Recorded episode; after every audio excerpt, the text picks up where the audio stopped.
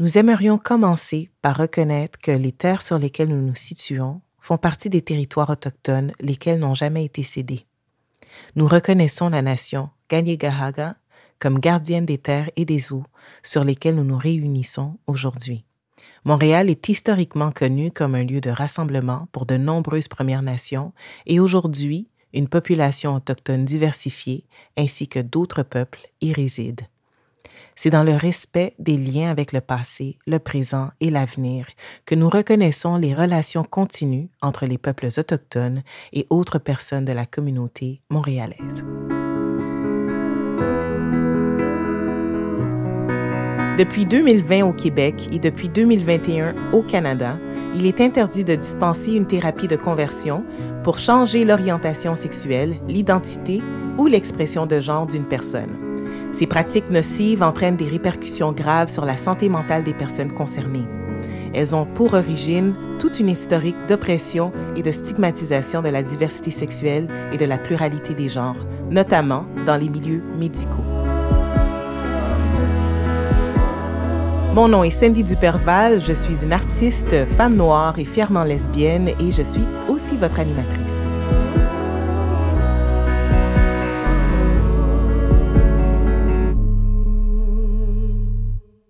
Dans cet épisode, je reçois Julien Rougerie, chargé de programme à la Fondation Émergence, ainsi que Jean-Benoît Dionne, avocat et vulgarisateur juridique chez Éducalois, afin de nous parler plus en détail des thérapies de conversion et des recours possibles pour les personnes qui ont vécu une thérapie de conversion.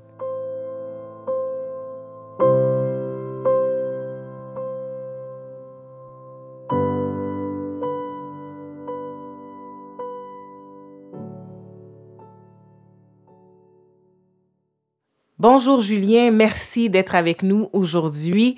Euh, premièrement, rentrons dans le vif du sujet. Peux-tu expliquer ce qu'est une thérapie de conversion? Bonjour Sandy. Alors une thérapie de conversion, euh, ou plus généralement les pratiques de, conversion, en fait c'est tout ce qui vise à changer l'orientation sexuelle, l'identité de genre ou l'expression de genre d'une personne, et puis aussi tout ce qui peut pousser cette personne, l'encourager vers le, déni, le, déni pardon, ou le, rejet de son orientation sexuelle ou de son identité de genre. Et on, en a parlé beaucoup. On voit que le gouvernement s'est prononcé, mais euh, quels sont les préjudices ou les, conséquences que les survivants des thérapies euh, de conversion peuvent vivre? Donc oui, il y a, énormément de conséquences hein, pour les, personnes qui vont euh, subir des, pratiques ou des thérapies euh, de conversion. Tout d'abord parce que c'est des pratiques qui visent à encourager la personne dans le déni de, de, qui elle est vraiment, et puis ça peut même aller plus loin euh, en proposant certaines thérapies hein, qui peuvent euh, représenter complètement une, forme de, violence euh, pour la personne hein, sur le mmh. plan psychologique, mais parfois même ça peut aller plus loin que ça. Et on sait que les personnes qui font face à ce genre de thérapie, il y a des, vraiment des, conséquences très lourdes sur leur, bien-être hein, par rapport à la, à la confiance qu'on peut avoir en soi, à l'acceptation de soi-même, puis ça peut aller jusqu'à la dépression et le, suicide dans, dans le pire des cas. Wow c'est incroyable. On ne réalise pas à quel point ces, thérapies-là, ces pratiques-là ont vraiment un impact sur les personnes, les communautés.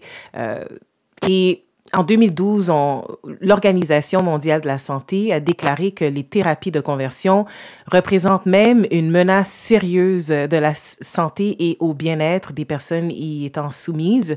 À l'heure où, où il existe un consensus médical, social et politique sur le fait que l'homosexualité et la transidentité ne sont pas des maladies mentales, pourquoi certaines personnes pratiquent toujours des thérapies de conversion?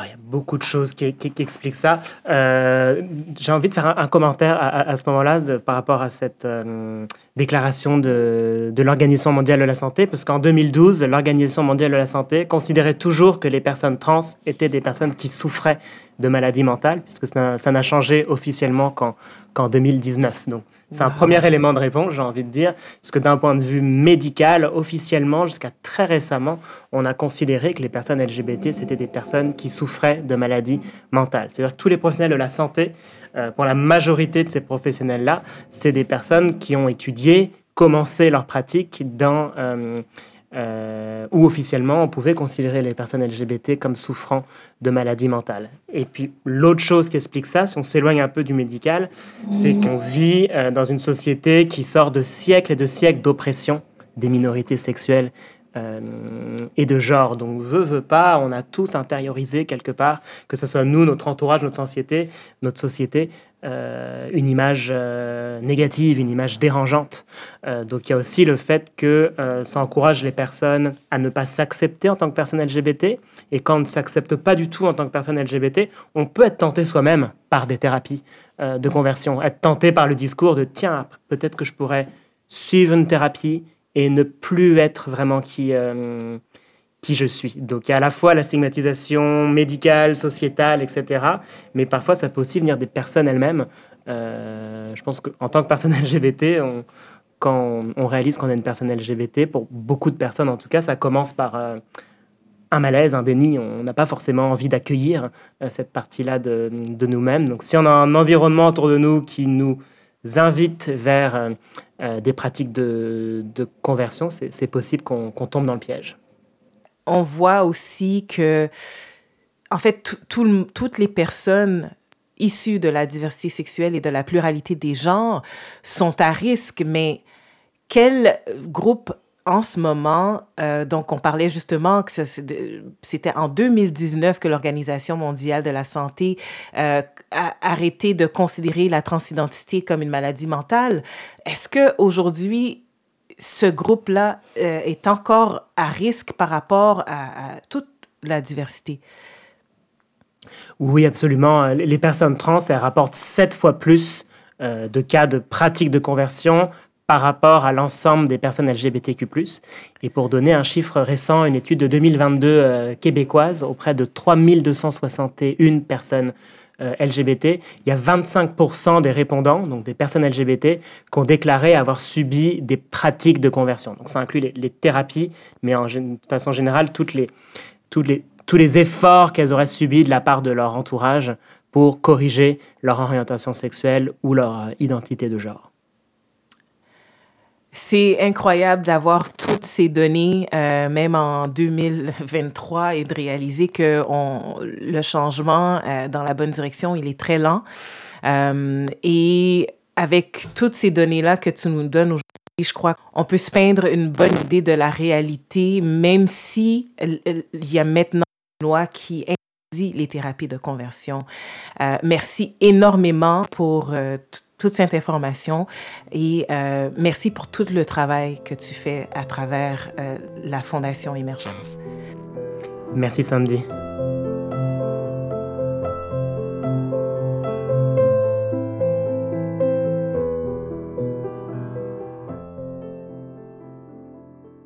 Bonjour Jean-Benoît, comment ça va? Bonjour Sandy, merci beaucoup, ça va très bien. Est-ce que tu me permets de t'appeler par ton prénom? J'allais dire Maître Dionne, mais merci non, non, premièrement. Parfait. Ben, merci beaucoup d'être avec nous aujourd'hui euh, pour un sujet qui nous tient beaucoup à cœur et surtout chez Éducalois. Ce que j'aimerais savoir pour commencer, pour les personnes qui nous écoutent et qui vivent actuellement ou qui ont vécu une thérapie de conversion, est-ce qu'il est encore possible de porter plainte? Quels sont les recours disponibles? Euh, ben oui, euh, c'est possible de porter plainte. Il y a plusieurs recours qui, sont, euh, qui ont été créés par la loi. en fait, d'abord, il faut s'assurer d'avoir vécu une thérapie de conversion selon la définition légale. Mmh. donc, si tu me permets, je, je, je euh, j'ai commencé par, par ça parce qu'en fait, il y a deux lois qui ont été, euh, qui ont été adoptées dans les deux dernières années. Euh, une loi fédérale qui a criminalisé euh, donc, on a ajouté au code criminel des infractions euh, par rapport aux thérapies de conversion. Et il y a une loi provinciale qui protège dans d'autres euh, domaines de droit, mais les deux lois ont sensiblement la même définition de la thérapie de conversion. là, ça fait une phrase très longue, là, mais on va la décortiquer ensemble. Mm-hmm. Une thérapie de conversion, légalement, c'est un traitement, une pratique ou un service qui vise à changer, réprimer ou réduire l'orientation sexuelle, l'identité de genre ou l'expression de genre d'une personne. Hmm. Donc, c'est très long, mais il y a plusieurs choses intéressantes à aller chercher euh, à l'intérieur de la définition légale. Euh, d'abord, sur la forme de la thérapie de conversion, on parle d'un traitement, d'une pratique ou d'un service. Donc, on sent déjà une volonté de, couvrir plusieurs aspects. On sait que les thérapies de conversion sont variées. Euh, alors, la loi nous, nous va permettre de, de s'attaquer à différentes formes de thérapie. Mm. Ensuite, ce qu'on remarque, c'est qu'il y a une action concrète qui est, qui est nécessaire. L'intervention doit viser à changer, réprimer ou réduire euh, l'orientation sexuelle, l'identité de genre ou l'expression de genre. Donc, euh, et ça fait écho aux commentaires du ministre. Euh, on, ne vise pas les, les, commentaires ou les opinions qui seraient homophobes, transphobes. Mm-hmm on vise à s'attaquer vraiment à, une intervention ciblée sur une personne euh, qui vise une action précise. évidemment, on voit aussi que ça, ça protège autant l'orientation sexuelle que euh, l'expression de genre, l'identité de genre. Une fois qu'une personne se rend compte que euh, oui, elle a été victime de, de, ce type d'intervention-là, il y a plusieurs recours qui sont possibles. Mm-hmm. intéressant aussi d'ajouter que la loi elle décrit ce qu'est une thérapie de conversion, mais aussi ce qui n'est pas une thérapie de conversion. Donc, on, veut que les, les, euh, les, personnes, par exemple un jeune qui se questionne sur son orientation sexuelle, puissent aller consulter, recevoir de l'aide, recevoir du soutien, euh, sans craindre de, de, tomber dans le panneau, d'être victime. Donc, euh, la loi le précise que euh, une intervention qui vise le, développement de l'identité, la recherche d'identité, sans chercher à, à, supposer qu'une orientation sexuelle, par exemple, est, mieux qu'une autre. Euh, ben, on n'est pas dans la thérapie de conversion, on est dans l'entraide, on est dans le soutien. évidemment, il n'y a pas de problème. Même chose pour les transitions de genre. C'est écrit textuellement dans la loi qu'une transition de genre, les traitements qui l'accompagnent, l'accompagnement psychosocial, par exemple, qui va euh, être nécessaire, euh, on n'est pas dans les, on n'est pas dans ce que vise la loi, on n'est pas dans la thérapie de conversion. OK, OK. Donc, euh, une fois que, bon, et, ce qui est intéressant aussi, c'est que ces définitions-là, elles vont être appelées à évoluer parce que, euh, bon, à ma connaissance, il n'y a pas encore eu de cas dans les tribunaux, les lois sont très jeunes. Mhm. Euh, les juges vont être appelés à interpréter. Qu'est-ce que ça veut dire, c'est quoi un service, c'est quoi un traitement, euh, qu'est-ce que ça veut dire réduire une orientation sexuelle, qu'est-ce qui rentre dans ces définitions-là? Tout ça va être, bon, on le sait un peu par le sens courant des mots, mais euh, les juges vont avoir à se positionner là-dessus, à interpréter la loi. Et plus on va avoir des décisions, ben, plus on va avoir une idée là, précise de, de, ce qu'on entend par euh, ce qui est interdit, ce qui peut être, euh, ce qui peut être permis. Bon, maintenant, c'est une très longue introduction pour euh, parler des recours. Euh, mais évidemment, le premier recours, c'est la plainte à la police. Donc, euh, tu me demandais est-ce qu'une personne peut, peut porter plainte? Oui. ceci dit, pour la plainte à la police, les thérapies de conversion ont été criminalisées à partir du 7 janvier 2022. Donc, c'est important, la date, c'est très récent. Et euh, c'est important la date précise, puisque euh, une thérapie de conversion qui aurait eu lieu avant cette date-là, on ne pourra pas porter d'accusation criminelle. Oh, wow! Exact. Donc, c'est pas rétroactif. Exactement. Euh, ça ne sera pas rétroactif. Alors, une personne qui a vécu... Une il y a d'autres recours qui sont possibles, mais une personne qui a vécu une thérapie en, 2018 ou, ou, avant, une, il n'y a, pas d'accusations criminelles qui sont possibles. OK. Euh, et euh, autre chose importante, c'est qu'il euh, n'y a pas seulement le fait de... il n'y a pas seulement la personne qui donne la thérapie de conversion qui peut être accusée d'un crime.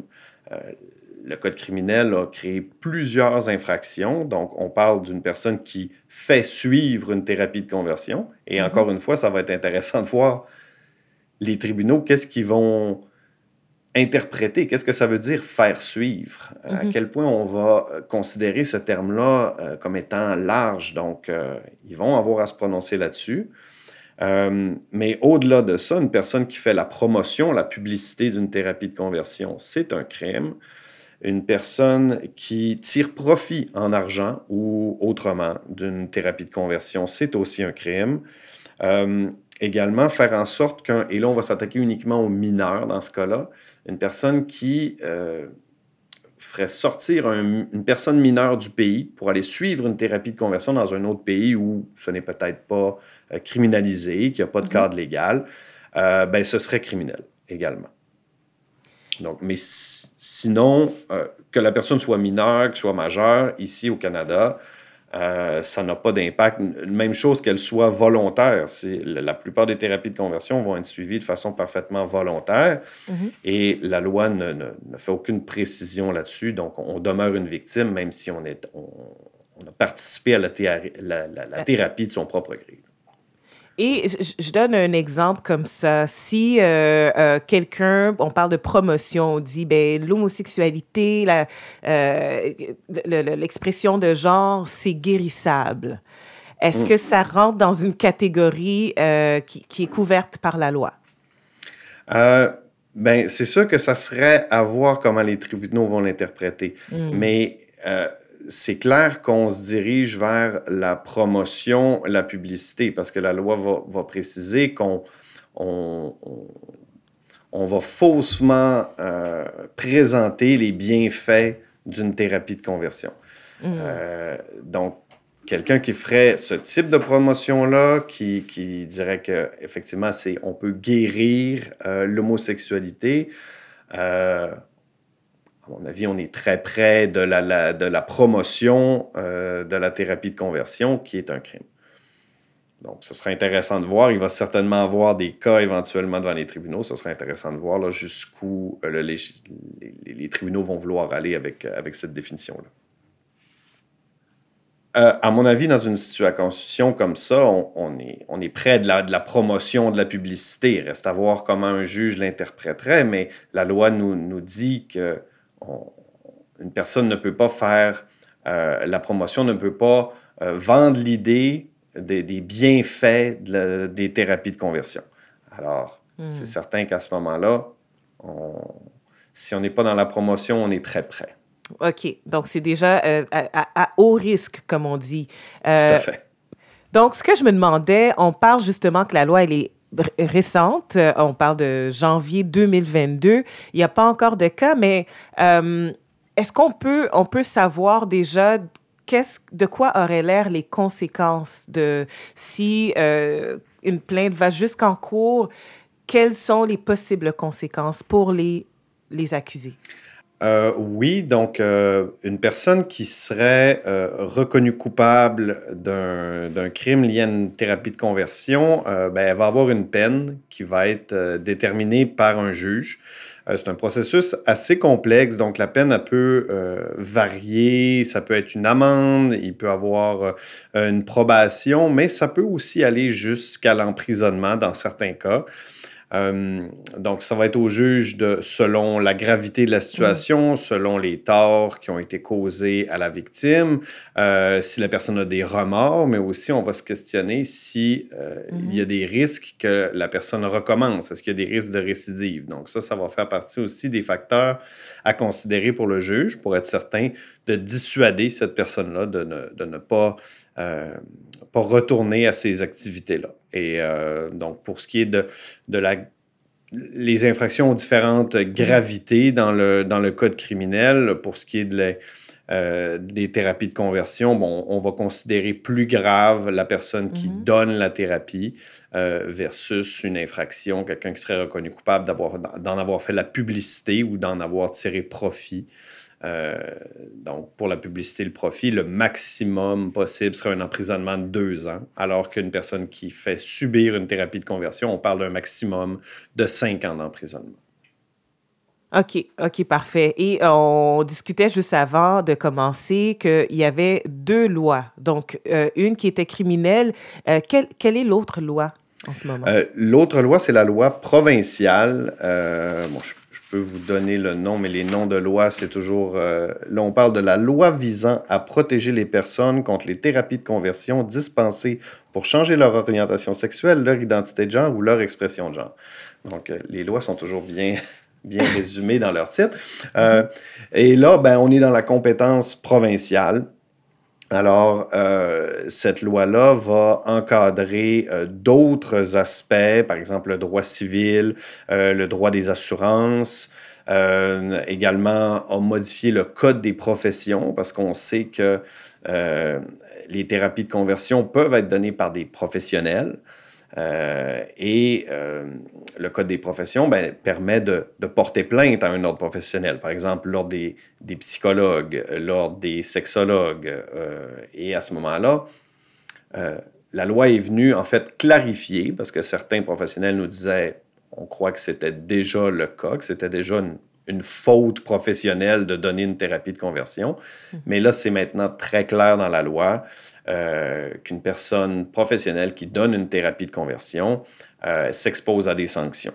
Donc, euh, la personne qui est victime, qui a eu un, un, psychologue ou un sexologue qui a eu une approche qui finalement devient une thérapie de conversion mhm. euh, parce qu'elle tente de, de, de, réprimer son orientation sexuelle ou, comme tu disais tantôt, qu'elle prétend la guérir, mhm. euh, ben, il y a une plainte qui peut être faite à l'ordre professionnel qui va enquêter et qui peut avoir des sanctions qui, qui peuvent même aller jusqu'à la perte du permis d'exercice pour le professionnel. Euh, donc, ça, c'est une protection supplémentaire qui s'est ajoutée, en fait, qui s'est concrétisée par la loi. Euh, la loi provinciale, elle a aussi facilité parce qu'un autre recours possible, c'est la poursuite civile. Mhm. Euh, alors, euh, par exemple, je disais tout à l'heure qu'une euh, personne qui a, qui a vécu une thérapie de conversion avant janvier 2022, il n'y a pas d'accusation criminelle possible.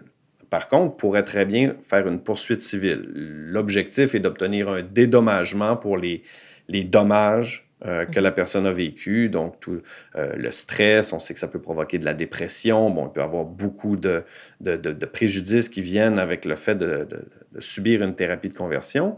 Euh, alors, la victime peut poursuivre la personne qui lui a, qui, qui a fait subir la thérapie.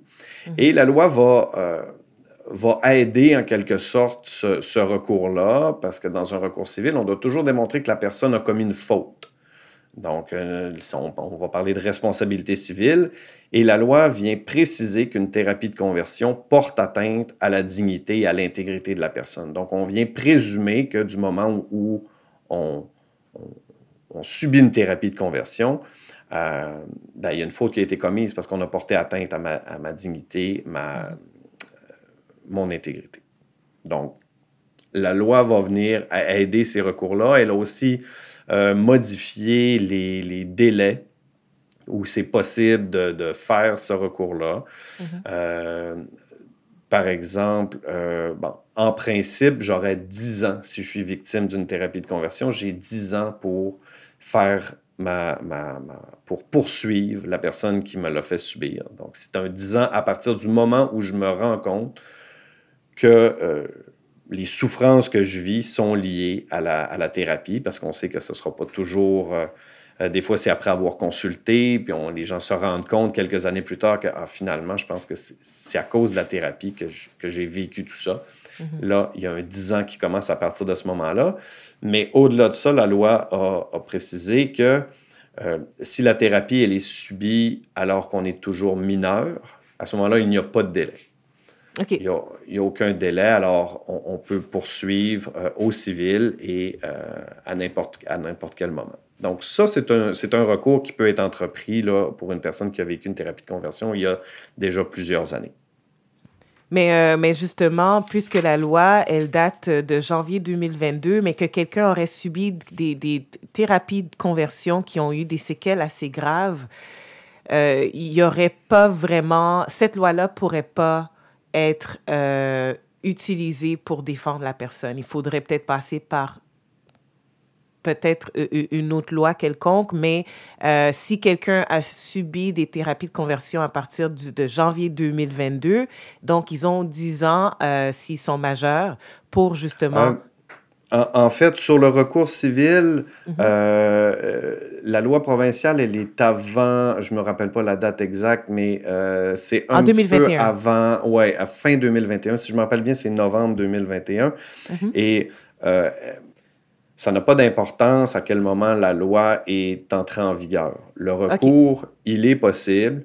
Euh, là, on a, si on veut, un effet un peu rétroactif parce qu'on on est venu dire à ce moment-là, euh, la personne qui a subi, qui est victime, elle peut poursuivre la personne qui lui a fait subir la thérapie.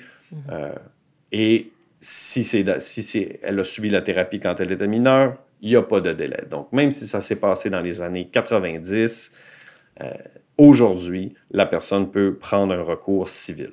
C'est ah, uniquement sur la plainte au criminel. OK, donc c'est bon, c'est bon à savoir et à, clarifier pour nos, auditeurs. Euh, maintenant, au niveau d'Éducalois, qu'est-ce que vous offrez comme ressources et outils?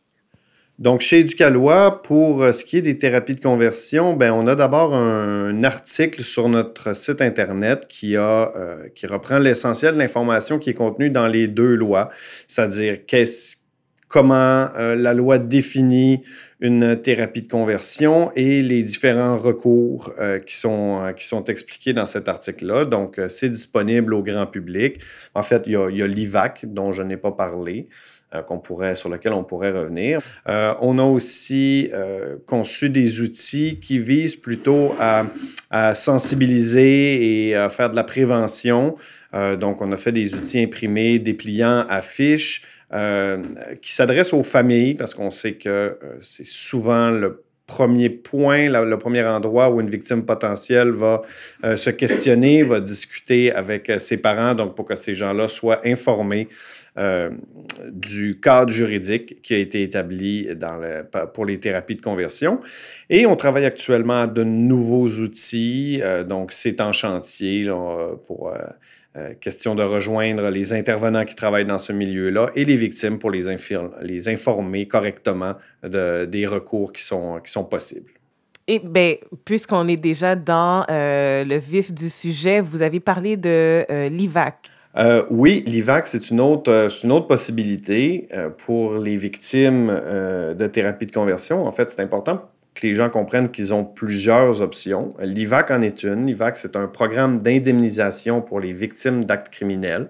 c'est un programme québécois qui va finalement indemniser, qui va donner une somme d'argent pour rembourser, par exemple, des frais de thérapie, des médicaments.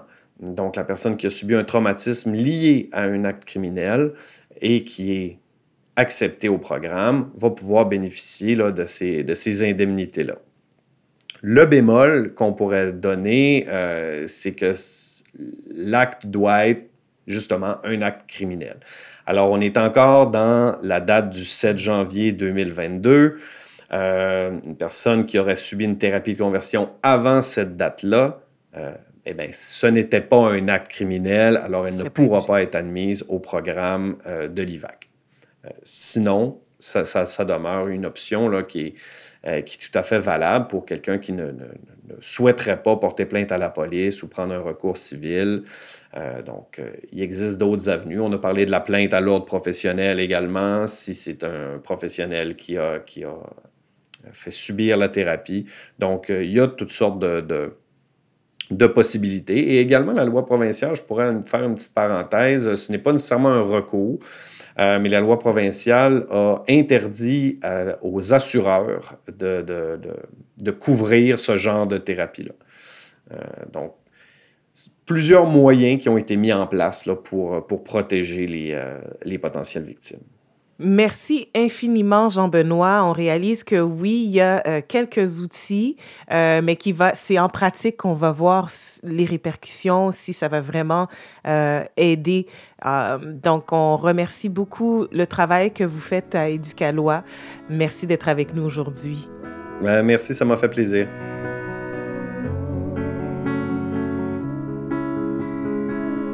La Fondation Émergence offre des outils et des formations sur le sujet des thérapies de conversion.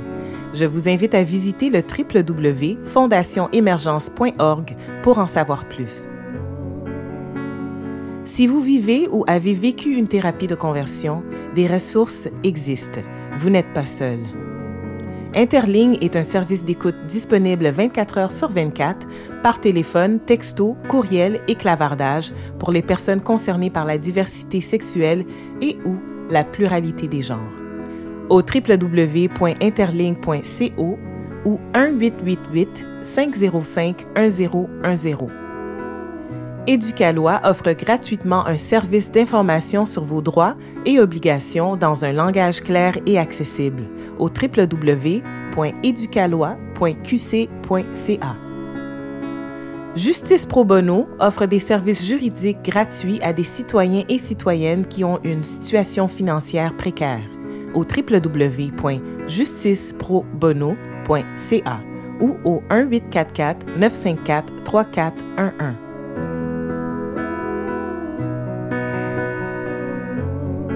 La Fondation Émergence souhaite remercier le Bureau de lutte contre l'homophobie et la transphobie du ministère des Relations internationales et de la francophonie du gouvernement du Québec, ainsi que le ministère de la Justice du gouvernement du Canada pour leur soutien financier.